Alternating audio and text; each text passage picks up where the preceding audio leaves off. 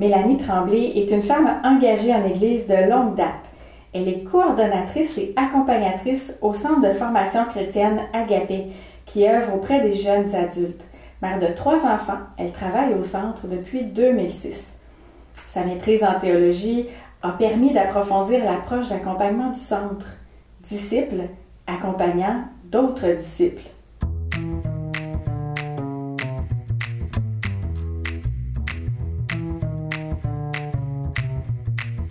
Bonjour Mélanie. Bonjour Amélie. Merci d'avoir accepté l'invitation à participer à la série de balado Là est la question. Ça me fait plaisir. Alors, euh, Mélanie, euh, récemment, tu as été nommée répondante diocésaine à la condition féminine. Comment est-ce qu'est arrivé ce mandat-là, puis pourquoi est-ce que tu l'as accepté? Euh, ben, le mandat est arrivé un petit peu par surprise d'ailleurs. Madame euh, Thérèse Duval, qui assumait cette responsabilité-là depuis 2016, a pris sa retraite. Donc, euh, euh, on m'a demandé si j'accepterais de, la remplacer. j'ai accepté parce que depuis 20 ans, là, maintenant, je travaille auprès des jeunes adultes, puis notamment auprès des jeunes femmes. Et je me rends bien compte que encore plus, même si ça a toujours été important, encore plus pour les jeunes générations, là, euh, euh, la condition des femmes, l'égalité entre les hommes et les femmes, c'est quelque chose de fondamental, de non négociable. Donc, si ça me préoccupe, et c'est le cas, que ces jeunes femmes-là puissent avoir leur place en Église, puis dans la société aussi, bien entendu, bien, j'avais l'impression que de refuser de saisir une opportunité peut-être qui me permettrait de travailler en ce sens-là, ça serait un peu comme les trahir. Fait c'est surtout pour elles, les jeunes femmes extraordinaires auprès de qui je travaille, que j'ai accepté. Puis peut-être aussi un peu parce que j'ai deux filles quand même, une de, de 9 ans, une de 14 ans. Puis je suis quand même préoccupée qu'elles puissent trouver leur place aussi en Église euh, en tant que femme. Alors c'est pour ça que j'ai dit oui. Est-ce que c'est peut-être pas courant là, de, penser c'est quoi la condition des femmes, c'est quoi le rôle qui est associé à ça là? concrètement Qu'est-ce que qu'est-ce que tu es appelé à, faire? Euh, Est-ce que c'est des prises de parole? Euh, Comment tu vois ton rôle? Ben mon rôle, je, je, le découvre un petit peu tranquillement au fur et à mesure. D'une part, il y a comme toute une tradition puis un héritage qui va avec ça. Puis euh, d'autre part, c'est aussi à inventer. Hein, en quelque sorte. Les répondantes à la condition féminine euh, existent depuis le début des années 80. Puis c'est vraiment les évêques, l'Assemblée des évêques du Québec qui a demandé à chaque évêque de nommer une répondante dans chacun euh, des diocèses pour promouvoir, entre autres, la question de l'égalité entre les hommes et les femmes dans l'Église, mais aussi dans la société. De, de, promouvoir l'égalité, puis aussi de travailler à à dénoncer puis à combattre les injustices, la violence, les inéquités, euh, puis d'être d'être sensible et de sensibiliser aussi avec d'autres femmes aussi des réseaux communautaires, des autres groupes de femmes euh, à la condition féminine. Tu disais là, que ça existe depuis près de 40 ans. Dans le fond, là, c'est quand même notable. Euh, est-ce que, euh, est-ce que par exemple, toi, quand tu arrives dans ce rôle-là, tu te dis, ben, je vais regarder ce qui s'est fait pour voir par où est-ce qu'on s'en va. Euh, tout cet héritage-là, là, est-ce que tu as eu l'occasion de, commencer à fouiner? Euh, euh, ouais? Oui, ben oui, c'est ça, mais c'est infini, hein? c'est, riche.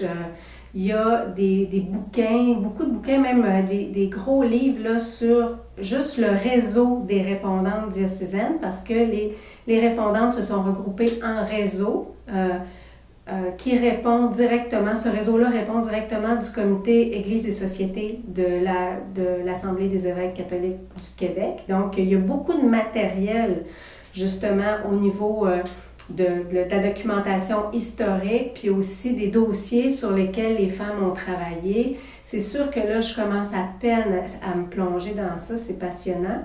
Puis, aussi euh, avec les autres femmes dans les autres diocèses, les gens aussi qui travaillent en pastoral social parce que les enjeux sont très, très liés. Donc, je m'apprivoise tranquillement à, à, à, tout ce monde-là. Puis, euh, brancher aussi sur les, les enjeux d'aujourd'hui, des nouvelles générations euh, qui, de qui il faut se mettre à l'écoute aussi, il me semble. Est-ce que tu sais si, par exemple, il y en a euh, au, niveau de, des évêques canadiens, euh, là, tu nous parles de la réalité ici au Québec, ça fait déjà 40 ans là, que nos évêques sont sensibles à ça, euh, par rapport aux autres églises, peut-être même ailleurs. Est-ce que tu sais si cette, cet enjeu-là pointe, pointe son nez, si on veut? C'est une question intéressante. Faudrait que je, faudrait que je vérifie parce que là, en ce moment, je, honnêtement, je ne le sais pas. Mais une chose que je peux dire, c'est que les évêques québécois, depuis longtemps, euh, sont particulièrement actifs par rapport à cette question-là. Même à Vatican II, euh, des évêques du Québec ont demandé que la question des femmes soit abordée. Au synode de 85 aussi sur les laïcs, souvent, cette question-là euh, a été mise de l'avant par les évêques au Québec. On a un bel héritage par rapport à ça. Mais malheureusement, euh, le réseau est beaucoup moins solide qu'il l'a été. Actuellement, je pense qu'il reste seulement trois répondantes euh, dans les diocèses du Québec. Puis, ce ne sont pas des femmes qui font ça à temps plein. Tu vois, comme moi, c'est un rôle bénévole par-dessus tous les autres engagements. Dans d'autres diocèses aussi, c'est des femmes qui portent d'autres dossiers au niveau de la pastorale diocésaine ou de la pastorale sociale, puis qui ajoutent ce rôle-là en plus. Donc, euh, on a un travail vraiment de revalorisation euh, à faire là, au niveau des répondants diocésaines à la condition féminine c'est encourageant en sachant que vous avez un bel héritage sur lequel vous appuyez pour aller de l'avant. Des fois, il y a des, des rôles qui changent. Euh, quand on pense au féminisme, ça, ça, ça, date de plusieurs années là, que les femmes s'engagent pour le droit des femmes, c'est très bien.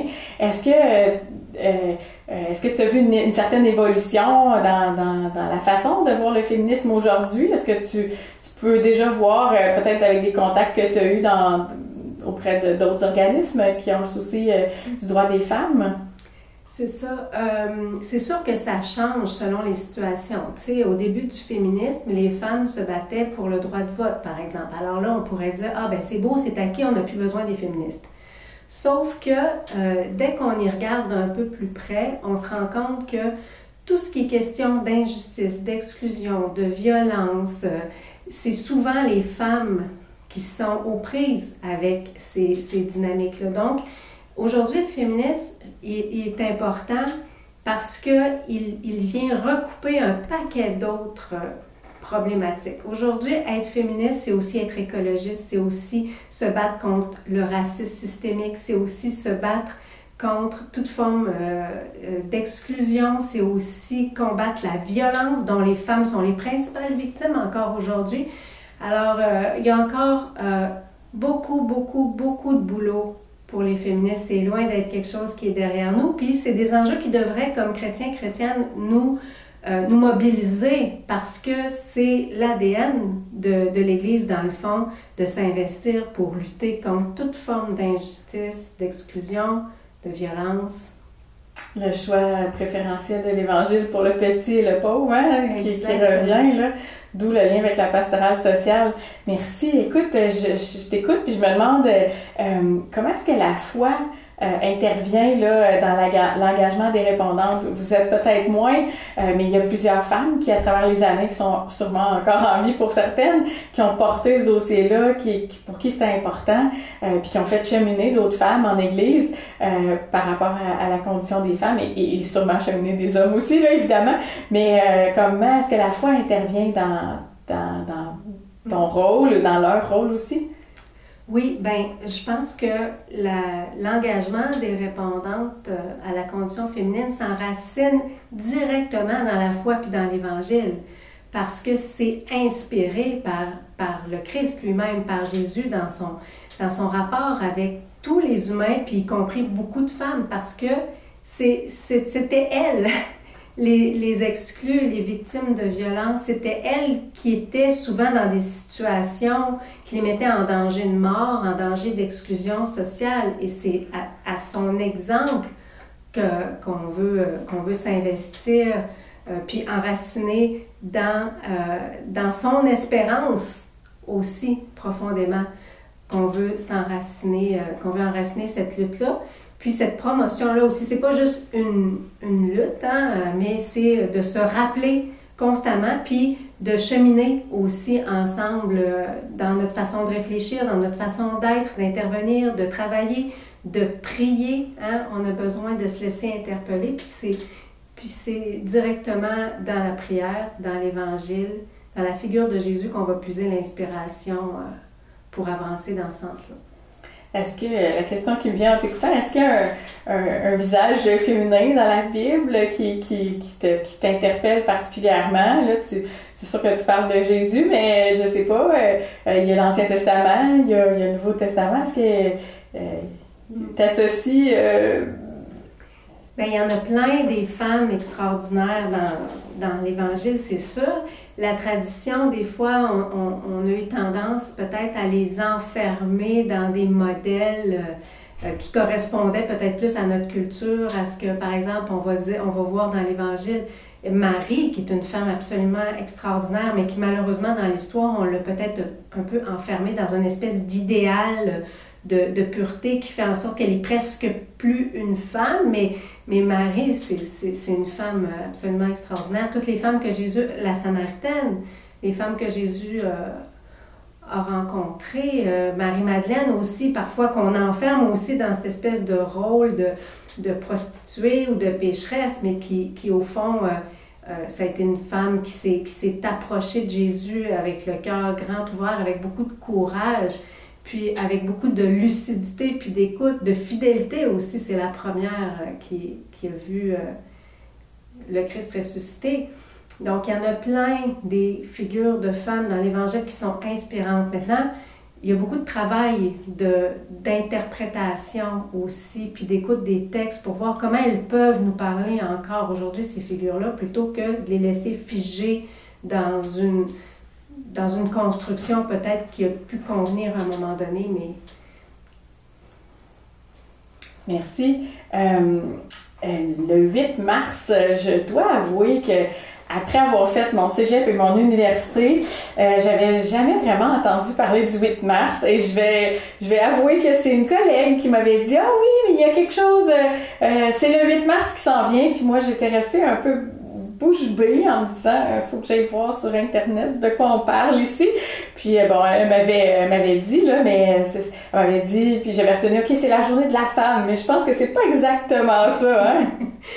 Ben c'est sûr que couramment on peut avoir euh, dans le langage commun le réflexe de dire ça mais pour moi le 8 mars c'est surtout pas la journée de la femme dans le sens que euh, déjà, la femme, ça n'existe pas. Hein? Il n'y a pas une femme, il n'y a pas un modèle de femme euh, à laquelle toutes les femmes devraient euh, s'associer, mais il y a des femmes, beaucoup de femmes qui vivent différentes situations, qui, ont, qui, ont, une diversité culturelle, spirituelle, religieuse, psychologique, etc. Donc, c'est la journée des femmes. Et puis, c'est pas la journée euh, des femmes au sens où de l'identité féminine qu'il faudrait valoriser ou mettre de l'avant euh, en disant Ah, oh, les femmes, euh, qu'elles sont donc merveilleuses. Quoique, mais c'est vraiment la journée internationale de lutte pour les droits des femmes. Ça, c'est important pour moi parce que c'est vraiment, c'est vraiment ça son objectif de pointer, de mettre en lumière que la lutte pour, le, pour les droits des femmes est encore tout à fait actuelle et nécessaire parce que les droits des femmes ne sont, euh, ne sont pas respectés. Puis pas juste euh, ailleurs dans le monde. Hein. Ici aussi, on a juste à penser aux féminicides, par exemple, qui ont lieu ici au Québec dans les, dans les deux dernières années. Donc, ce sont les femmes qui principalement sont victimes de violences. Je ne dis pas qu'il n'y a pas d'hommes, mais au niveau statistique, ce sont les femmes qui souffrent le plus de violence, ce sont les femmes qui, qui vivent la pauvreté, ce sont les femmes qui vivent les conséquences souvent d'un certain racisme systémique. On a juste à penser aux femmes autochtones, par exemple.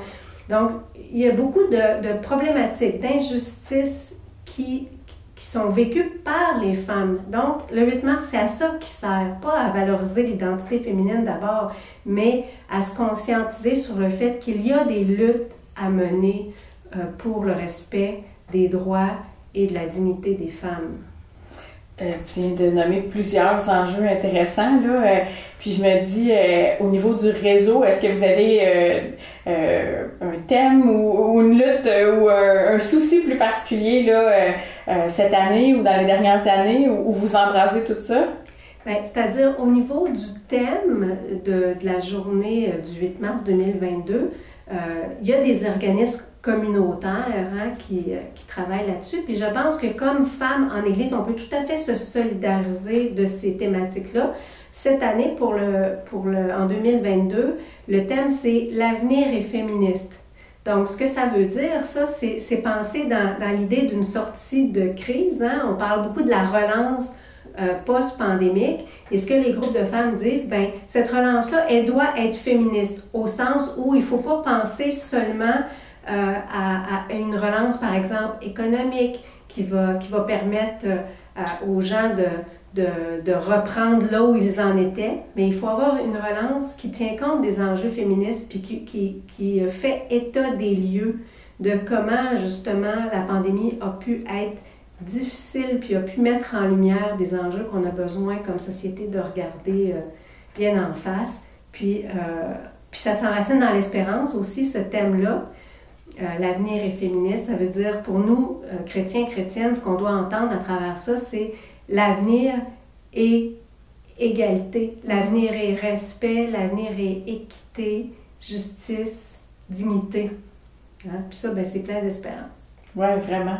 Euh, J'écoutais dernièrement un, reportage euh, sur le Bahreïn, euh, puis je me disais, c'est vrai qu'on y pense pas assez souvent, tu sais, aux droits des femmes. oui, on, y pense un petit peu ici, mais c'est le seul pays des Émirats Arabes Unis où les femmes ont le droit de vote puis le droit de conduire, tu sais.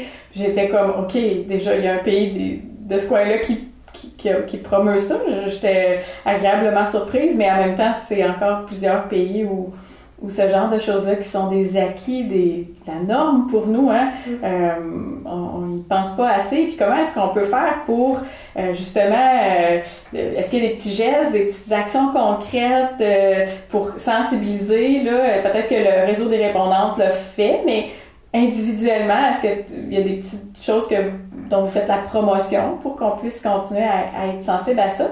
Je sais que la journée du 8 mars, c'est évidemment et là pour ça aussi, là, mais... Bien, je pense que tu l'as nommé, il y a des grands enjeux là, internationaux où il faut se mobiliser euh, ensemble, mais peut-être plus dans chacun, chacun de nos milieux, on a à être sensible parce qu'il y a, des, il y a des, des, situations, des comportements qui sont tellement intériorisés qu'on ne les voit plus.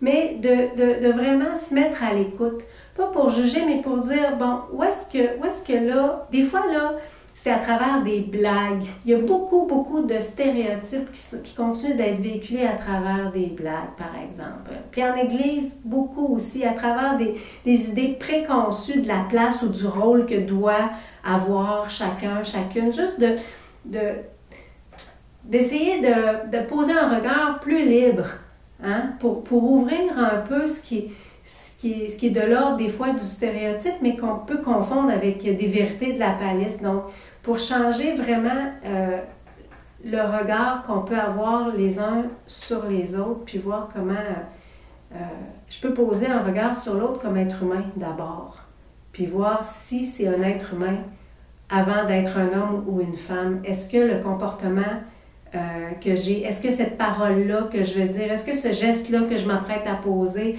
euh, va être le même. Je pense que déjà, ça peut nous faire réfléchir et nous faire faire des pas. Sinon, ben, il y a tout plein d'outils qu'on peut trouver là, euh, sur Internet pour nous aider à réfléchir, à poser des actions. Le 8 mars, il va y avoir une, une marche aussi qui va partir du Patro Rocamado, de tout le regroupement des groupes de femmes. Puis les répondantes, je pense qu'on a besoin de se solidariser parce que notre rôle, il est euh, de faire la promotion de la condition féminine dans l'Église, mais aussi dans la société. Puis c'est un, un, beau pont, je trouve, justement, pour faire des liens entre l'Église et, les, les, euh, la société. Euh, si je te demandais euh, de, partager ton souhait peut-être le plus cher euh, concernant l'avancement du droit des femmes, qu'est-ce que tu me répondrais? Tantôt, tu disais, ben, j'ai deux filles. Alors, quand tu regardes l'avenir, qu'est-ce que tu souhaites pour, pour tes filles, mais pour toutes les filles déjà ici au Québec? ben, je, te, je, vais te répondre en tant que croyante, parce que je peux avoir un rêve là, mm-hmm. pour, pour l'humanité, c'est sûr, mais là où j'ai les pieds, en tant que croyante, en tant que catholique, ce dont je rêve, c'est que, puis là peut-être ça va paraître étrange pour certaines, mais c'est que en termes d'égalité entre les hommes et les femmes, que l'Église catholique redevienne le modèle qu'elle doit être, parce que c'est dans notre ADN ces combats-là. Puis si on regarde dans l'histoire, souvent les chrétiens ont été les premiers justement à défendre le droit des femmes. Et puis, je pense que là, on a pris du retard un petit peu. On traîne de la patte un petit peu, hein? puis on est, on est perçu comme Église comme justement une, une institution qui ralentit l'équipe un petit peu, on va le dire comme ça. Mm-hmm. Mais mon rêve, c'est qu'on redevienne justement le modèle qu'on est appelé à être, parce que euh, Saint Paul le dit dans la lettre aux Galates, en Christ, il n'y a plus ni juif, ni grec, ni homme libre, ni esclave, ni homme, ni femme. Il n'y a que des fils, des filles de Dieu qui forment ensemble le corps du Christ. Et donc, si on prend au sérieux cette exhortation, je pense qu'on peut redevenir, comme Église, un modèle de justice, d'inclusion, euh, puis de lutte contre toutes les formes de violence, y compris et surtout celles envers les femmes. C'est vraiment un texte magnifique. À chaque fois que je l'entends, c'est un des textes qui m'interpelle le plus. Euh, je sais que tu es actuellement aux études. Je pense que tu es au doctorat pratique. Euh, est-ce que tu peux nous dire un petit peu le, sujet euh, que tu as choisi? Puis est-ce que tu y vois un lien? Est-ce que tu peux faire des ponts entre ton sujet d'études actuellement puis, puis ton, ton rôle de répondante à la condition féminine? Oui. Euh, mes études, c'est effectivement au doctorat en théologie pratique. Euh, le, sujet de, mes recherches, c'est en lien avec mon travail au Centre Agapé. Donc, euh, ce qui m'intéresse, c'est vraiment de voir comment les jeunes adultes croyants parviennent, au nom de leur foi, à s'engager dans le monde. Donc, au départ, la question de, de la condition féminine n'était pas nécessairement inclus. Puis dans la question de recherche, n'est pas là non plus. Sauf que je me rends compte, plus j'avance, que pour les jeunes, il y a des questions qui sont, euh, qui sont euh, indissociables de l'Évangile. Donc, l'engagement dans le monde au nom de leur foi, il s'enracine à partir de ces questions-là, puis il devient impossible quand il y a rupture, justement. Et la question des femmes, c'en est une. Pour plusieurs jeunes qui voudraient s'engager dans l'Église, ça apparaît comme un frein, le fait de voir que pour l'Église, il ne semble pas y avoir, selon euh, leurs valeurs, leur culture, d'égalité entre les hommes et les femmes. Donc, c'est un enjeu qui est directement lié, comme d'autres, par exemple, mais là, c'est de celui-là dont on parle, et qui peut être un obstacle pour des jeunes à s'engager au nom de l'Église, justement. Effectivement, plus j'avance, plus je me rends compte qu'il y a des liens. Euh, d'ailleurs, euh, je me souviens plus dans quelle lettre, je pense que c'est dans Evangelii Gaudium, où le pape met ensemble la priorité qu'on doit donner aux jeunes et aux femmes. C'est drôle, hein? Lui, il les met ensemble, ça ne doit pas être pour rien. Il, me semble qu'il y a quelque chose euh, à faire au niveau du travail d'inclusion qui peut être apparenté. Eh bien, c'est vraiment très intéressant. Je te remercie, Mélanie, d'être venue à notre rencontre pour parler de ce sujet-là qu'on parle peut-être pas assez souvent et qui est très vaste. Alors, euh, il me semble que ça, ça, a donné le goût, en tout cas, ça m'a donné le goût euh, d'approfondir euh, le sujet. Et puis, ben, ça nous fera plaisir de te recevoir à d'autres occasions pour le balado là, et la question sur d'autres sujets. Merci beaucoup. Merci, ça m'a fait plaisir.